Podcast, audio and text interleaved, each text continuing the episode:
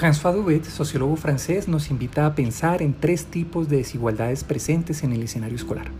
La desigualdad en el acceso, la desigualdad en oportunidades y la desigualdad en resultados. Pensemos en ellos como un punto de partida para repensar los sistemas educativos de nuestras comunidades. Hablemos primero de la igualdad en el acceso. Durante mucho tiempo la educación escolar ha sido un bien escaso es hasta las primeras décadas del siglo XX que el acceso a la escuela se transforma en un objetivo deseable para los gobiernos. Entonces se hace común el eslogan la escuela para todos.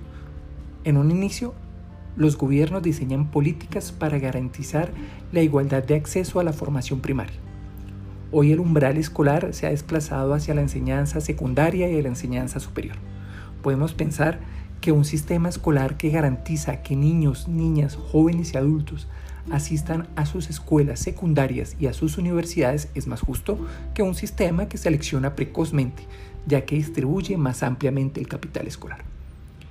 Refirámonos ahora a la igualdad de oportunidades. Cuando se deja de calcular el valor de una escuela por el número de niños escolarizados para comenzar a medir el porcentaje de niños de origen desfavorecido que accede a los niveles superiores de la enseñanza, se pasa de la igualdad de acceso a la igualdad de oportunidades. Este modelo es el dominante hoy en las sociedades que consideran que todos los individuos son fundamentalmente iguales y que deberían ocupar posiciones sociales desiguales solo en función de su mérito. Lo anterior supone que la escuela será capaz de neutralizar los efectos de las desigualdades sociales y culturales. Sin embargo, toda la sociología de la educación muestra que no es algo fácil sobre todo cuando el capital cultural de las familias pesa más que las desigualdades económicas. Sin embargo, está demostrado que la escuela es más favorable para aquellos con mayor capital escolar y económico, incluso en los sistemas totalmente públicos y gratuitos. Por último, pensemos en la igualdad de resultados. La igualdad de resultados asume que la formación es un proceso equitativo, olvidando que la diferencia entre mejores alumnos y los no tan buenos solamente en casos excepcionales se explica por factores personales. Por el contrario, los logros educativos se explican de un lado por factores sociales extraescolares como el grado educativo de los padres y su consumo cultural, por ejemplo, ir al teatro, la biblioteca, los museos, la lectura no escolar de textos y por otra parte de la inversión de los recursos públicos en educación, que deberían procurar tener un menor número de estudiantes por profesor, un mayor número de computadores por estudiantes, bibliotecas escolares dotadas ampliamente, solo por nombrar algunos ítems. La cuestión esencial aquí es que las desigualdades tolerables implican que el mejor de los sistemas escolares es aquel que limita estas desigualdades aunque sea el precio de una movilidad débil. Será entonces un modelo favorable a los desfavorecidos, a aquellos que poseen bajo capital escolar y económico. Pero nos preguntaremos entonces, ¿qué sería una escuela justa? Atrevámonos a una pista. La escuela justa es simplemente la que hace que ninguna dimensión de la justicia aplaste a las otras. Es poco verosímil que un sistema escolar ganen todos los tableros en procura de, una, de la construcción de una sociedad más equitativa. Sin embargo, recordemos que los sistemas escolares están insertos en las sociedades y que entre más justa e igualitaria es una sociedad, más oportunidades tiene la escuela de ser ella misma justa e igualitaria.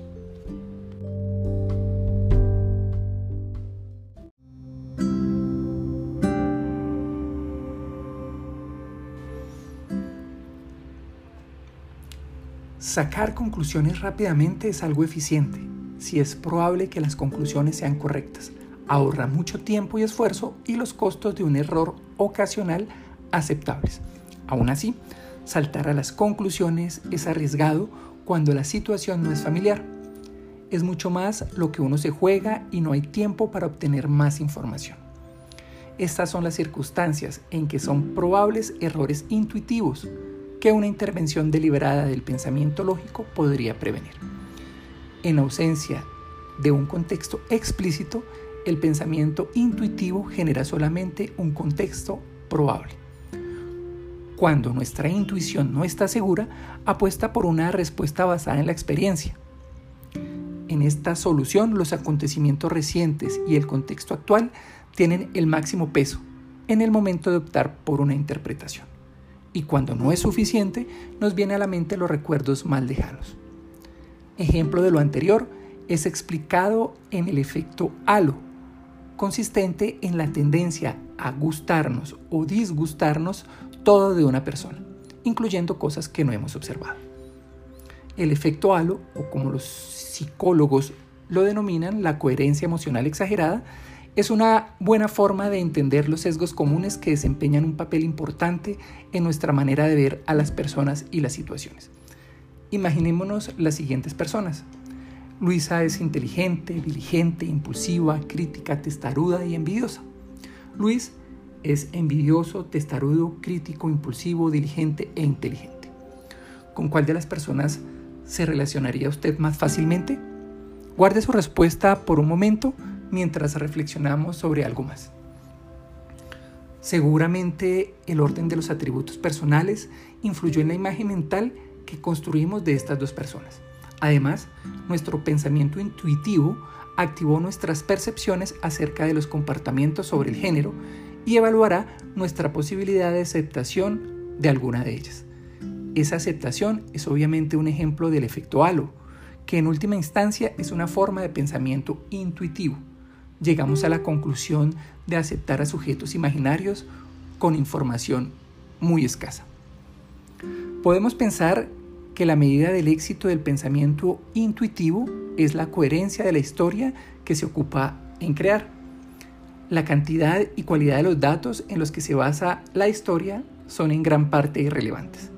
En otras palabras, cuando la información es escasa, cosa que comúnmente ocurre, nuestra intuición opera como una máquina para construir conclusiones con pocos datos. Lo anterior podríamos aplicarlo, por ejemplo, a la comprensión del éxito de las noticias falsas. Estas piezas comunicativas, a pesar de contar con evidencia limitada sobre sus afirmaciones, estimulan nuestro pensamiento intuitivo, que goza con la oportunidad de llegar a conclusiones inmediatas. Para evitar caer en ellas es importante pensar que construir conclusiones no es rápido ni fácil y requiere que activemos de manera consciente nuestro pensamiento lógico.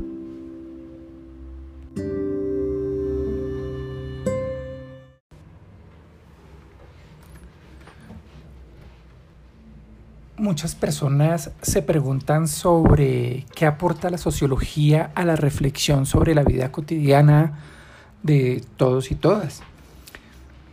Hoy quiero hacer referencia a los aportes de Hartmut Rosa, es un sociólogo alemán, eh, y estos aportes los podemos encontrar en el texto Resonancia, una sociología de la relación con el mundo, su primera versión en español es del 2016.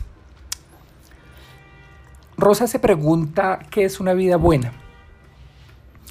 Y se pregunta esto en un contexto social signado por la crisis ecológica, la crisis de la democracia y la psicocrisis, que se refleja en la normalización de las sensaciones de estrés y ansiedad en las personas.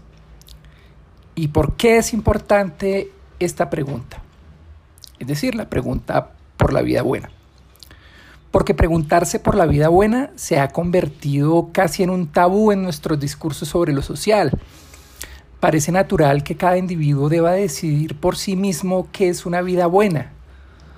Sostiene además el sociólogo alemán que las condiciones de distribución capitalista solo pueden aparecer como legítimas en una sociedad que está ciega y sorda ante la vida buena que cree que el incremento sin límites y la acumulación privada de recursos constituyen la quinta esencia del bienestar. Una vida buena o lograda para Rosa se da cuando estamos unidos libidinalmente a ella, Recordemos que la vida son las personas, los espacios, las tareas, las ideas, las cosas, las herramientas que nos encuentran y nos conciernen. Sin embargo, es más frecuente que nos preocupemos por el reconocimiento social y la obtención de recursos, lo que hace que disminuya el tiempo en que los seres humanos hacemos cosas que nos hacen felices. En definitiva, una buena vida está protagonizada por lo que los psicólogos sociales llaman los intereses intrínsecos. Es decir, ese hilo de experiencias vibrantes entre nosotros y el mundo. Podemos afirmar que la sociología clásica se concentró en la comprensión de los aspectos más críticos de las relaciones entre humanos, por ejemplo. Durkheim nos hablaba de la anomia, que básicamente consiste en evidenciar que los vínculos sociales se debilitan y podrían generar fenómenos sociales como el suicidio. De otro lado, los neomarxistas propusieron las nociones de alineación y reificación. La alineación, términos muy generales, denuncia cómo el capitalismo valora a las personas en función de su valor económico. Por su lado, la noción de reificación propone evidenciar que las relaciones entre las personas fundamentalmente están mediadas por la existencia de las mercancías. Por su parte, la sociología comprensiva propuso evidenciar el desencantamiento del mundo, que no es más que el desmonte paulatino del rol protagónico de lo mágico y lo religioso en las relaciones sociales. Además, Simmel construyó la noción de hastío, para describir esas actitudes de negación y aversión al contacto con los otros, características de algunas experiencias contemporáneas. Podríamos seguir con otros ejemplos de la sociología contemporánea, pero en otros momentos podríamos referirnos a ello. En conclusión, la característica común de las nociones anteriores es que resaltan una comprensión crítica de las relaciones sociales e implican una visión filosófica y política de lo que deberían ser las realidades sociales. Lo novedoso en los aportes de Rosa es un giro. No se pregunta por la crisis social, que reconoce obviamente. Mejor opta por cuestionarse por las características de lo que entendemos por una buena vida en estas condiciones de crisis. Finalicemos diciendo que la vida buena es diferente de la suma de momentos felices o la minimización de las experiencias de infelicidad.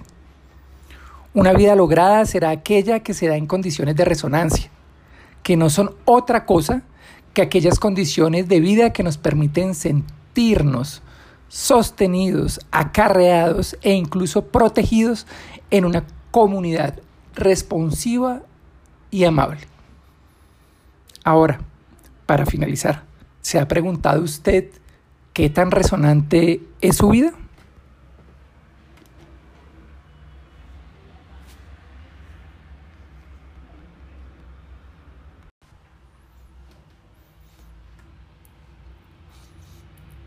Muchos se han preocupado no sin razón por intentar formar a las personas conduciéndolas a ser conscientes de sus aspiraciones. Generalmente llaman a esto proyectos de vida. Sin embargo, pocas veces se les llama a pensar sobre el envejecimiento, no solamente biológico y social que inevitablemente vivenciaremos. Y de otro lado, hemos dejado pasar desapercibido el envejecimiento social de los jóvenes de ciertos sectores sociales, especialmente los más vulnerables. Definamos los proyectos de vida como los planes más o menos ideales que tenemos de nuestras vidas. Por el contrario, las trayectorias sociales son experiencias vividas socialmente y tienen la particularidad de no depender del capricho individual. Por el contrario, están determinadas por las experiencias de vida de los individuos. A los capitales escolares sociales, culturales y económicos heredados de las personas corresponde una haz de trayectorias más o menos probables. Es posible que las direcciones de esas trayectorias sean dinámicas, pero dependerá a menudo de acontecimientos colectivos como guerras, crisis o acontecimientos individuales como ocasiones, amistades, protecciones, que comúnmente son descritos como casualidades, afortunadas o desafortunadas, aunque ellas mismas determinan los futuros posibles de las personas. Pierre Bourdieu nos invitó a pensar que toda trayectoria se caracteriza fundamentalmente por el estrechamiento irreversible del abanico de experiencias de vida inicialmente compatibles.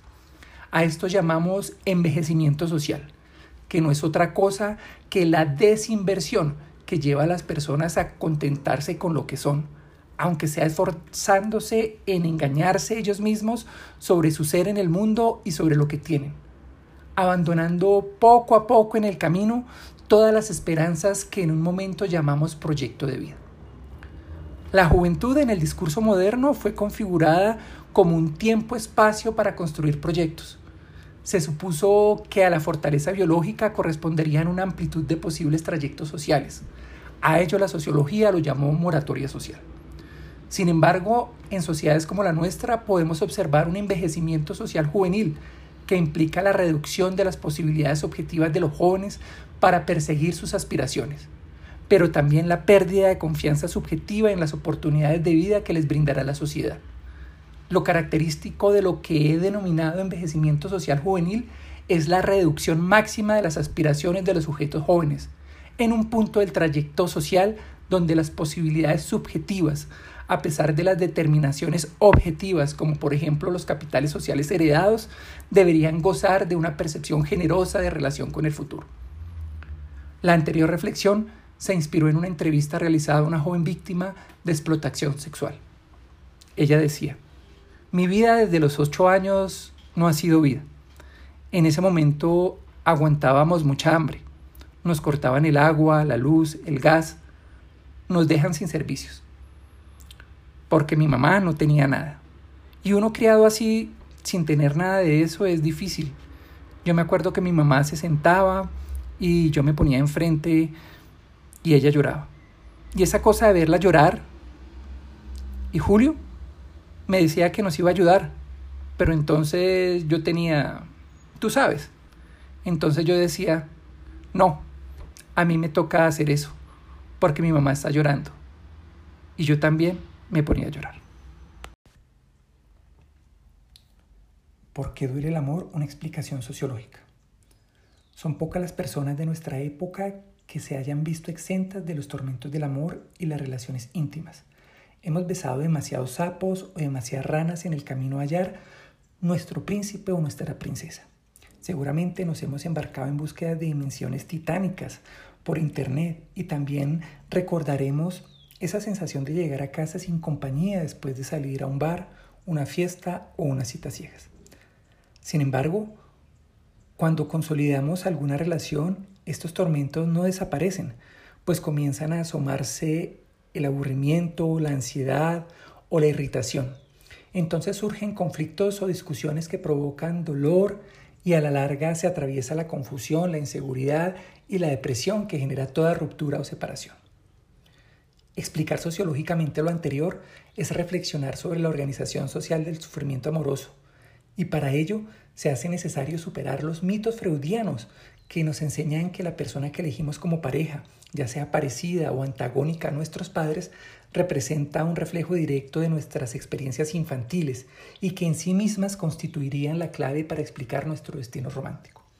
La sociología de la cultura, por el contrario, nos enseña que los fracasos amorosos no son consecuencia de una debilidad psíquica, sino que los caprichos y sufrimientos de nuestra vida emocional les dan forma a ciertos órdenes institucionales, es decir, sociales. Al respecto podemos decir que hoy día se ha complicado el proceso de búsqueda y hallazgo de la persona amada.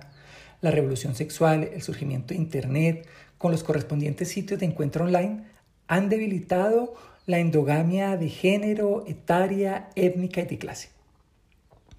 Lo anterior ha generado tres situaciones. Primero, la ampliación considerable de la cantidad de personas en cuanto a opciones disponibles, que nos genera la sensación de contar con una infinidad de posibilidades y nos hace más complejo el proceso de elección para quedarnos finalmente con una sola persona. Segundo, el refinamiento cada vez mayor de nuestros gustos hace que nos fijemos en las características económicas, culturales, físicas y hasta en las experiencias sexuales. Ello genera que nos encontremos en una actitud de evaluación constante y que tengamos incorporada la idea de que siempre se puede mejorar la elección realizada. Y tercero, el deseo ha migrado a la esfera de la imaginación virtual y por lo tanto el deseo y la posibilidad de sostener interacciones concretas se ve amenazada. En ese sentido, el deseo se debilita, pero también se fortalece. Se debilita porque no cuenta con la experiencia corporal, pero a la vez se fortalece cuando migra al ámbito de las relaciones indirectas y virtuales. Si pensamos las emociones o por lo menos el amor romántico como lo hizo Marx con la mercancía, y consideramos que el culto a la libertad en la esfera económica puede producir consecuencias devastadoras y que de hecho las produce, como en el caso de las crisis económicas y las desigualdades de ingresos, entonces como mínimo debemos preguntarnos por las consecuencias del culto a la libertad en la esfera de las relaciones personales, emocionales y sexuales, pues en parte nuestras experiencias sobre el amor romántico son dolorosas y generan sentimientos de amargura, pues en ellas vivenciamos las contradicciones entre un mayor número de oportunidades para elegir, el aumento de nuestros criterios para evaluar a nuestra pareja y un mercado romántico fundamentalmente patriarcal y monogámico.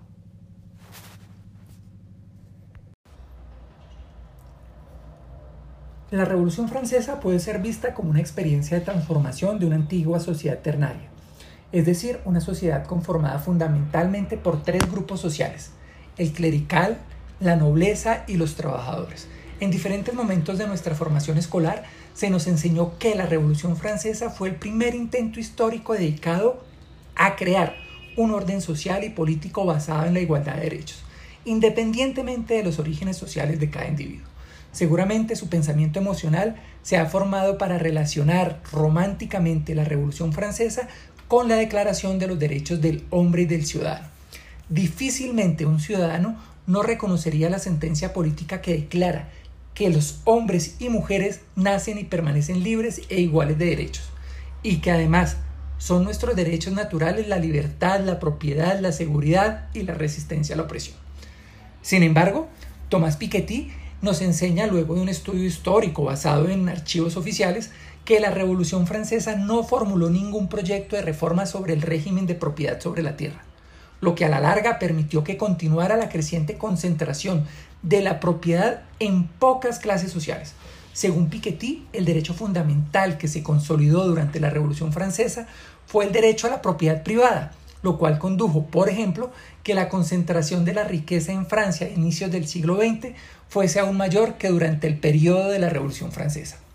A las ideas que justificaron esta acumulación de riqueza en pocas manos se le denomina ideología propietarista y es al mismo tiempo una ideología desigualitaria que busca justificar una forma concreta de dominación social basada en la propiedad privada adquirida idealmente con esfuerzo y mérito. Si entre individuos se argumenta lo anterior, entre naciones se asumirá que la justificación de la dominación de los países ricos sobre los países pobres será una supuesta superioridad de sus normas e instituciones. Para el caso de nuestro país, según el Banco Mundial, Colombia está entre los cinco países más desiguales por la tenencia y acceso a la tierra, un título nada ostentoso, que afecta principalmente a las zonas rurales del territorio nacional.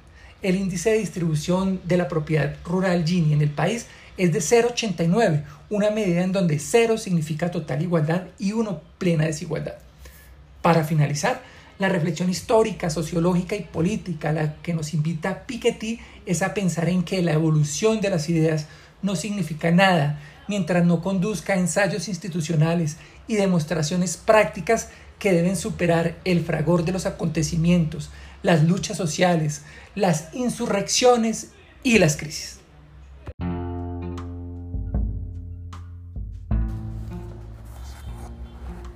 quiero compartir con ustedes una reflexión sobre la noción de buen vivir. Lo encontré en un texto que se titula Movimientos Sociales en el siglo XXI de Geoffrey Players. Él nos dice que uno de los movimientos que va a ser muy importante en el mundo y en particular en América Latina es el movimiento del buen vivir, el cual a partir de vivencias cuestiona la idea de lo que es una vida buena, o en otras palabras, lo que es la felicidad, lo que se nos vende es que para ser feliz hay que tener dos automóviles, consumir mucho, tener una casa grande, irse lejos de vacaciones y trabajar muchísimo. Eso se decía que era la felicidad. Pero luego aparece un movimiento que dice, no, esa no es la buena vida. El buen vivir o la vida buena es otra cosa. Es una relación de no competición, una propuesta de más armonía con la naturaleza. Es una relación en la que mi entorno es importante, estar con la gente que quiero, con la familia, construir comunidad. Es otro concepto. Está cuestionando un elemento medular de nuestra sociedad, que nosotros en particular como occidentales vamos camino allí como si eso fuera lógico, como si esa fuera la única manera mediante la cual podemos ser felices y esto no es algo obvio.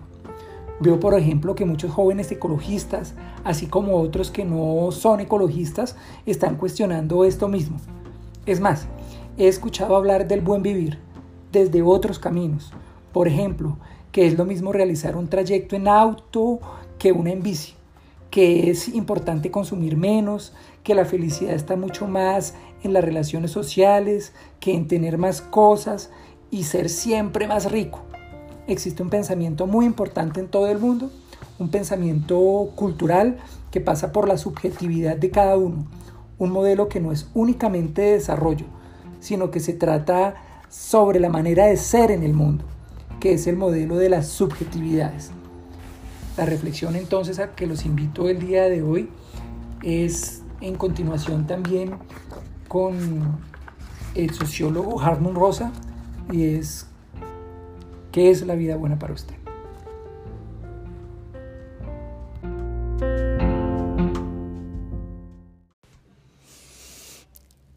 El texto La riqueza de las naciones de Adam Smith se conoce como el primer libro moderno de economía. Allí se argumentó que la riqueza de un país está repartida entre los habitantes en lo que hoy se denomina, no sin cuestionamientos, la renta o el PIB per cápita. Pues bien, un artículo publicado en la revista Nature presenta los resultados del proyecto titulado Foresight sobre capital mental y bienestar. Fue desarrollado por la Oficina de Ciencia del Gobierno del Reino Unido y se presentó parafraseando el título de la obra de Adam Smith como la riqueza mental de las naciones. Quiero compartir con ustedes una pequeña reseña. El proyecto analizó dos aspectos principales del desarrollo mental, capital mental y bienestar mental. El capital mental abarca tanto los recursos cognitivos como los emocionales e incluye la capacidad cognitiva de las personas, su flexibilidad y eficiencia en el aprendizaje y su inteligencia emocional o habilidades sociales. El bienestar mental, por otro lado, es un estado dinámico que se refiere a la capacidad de las personas para desarrollar su potencial, trabajar de manera productiva y creativa, construir relaciones sólidas y positivas con los demás y contribuir a la comunidad. Los estados emocionales positivos o un enfoque de vida generalmente positivo se asocia con una mayor curiosidad, un pensamiento más flexible y una mayor apertura al aprendizaje. Y estas cualidades son particularmente importantes durante el desarrollo del capital mental en la infancia y la adolescencia. La investigación concluyó que la forma en que una nación desarrolla y utiliza su capital mental no solo tiene un efecto significativo en su competitividad económica y prosperidad, sino que también es importante para la salud y el bienestar mental y la cohesión e inclusión social. Debido a que están tan estrechamente vinculados la salud mental y el bienestar, deben tenerse en cuenta al desarrollar políticas educativas en todos los niveles.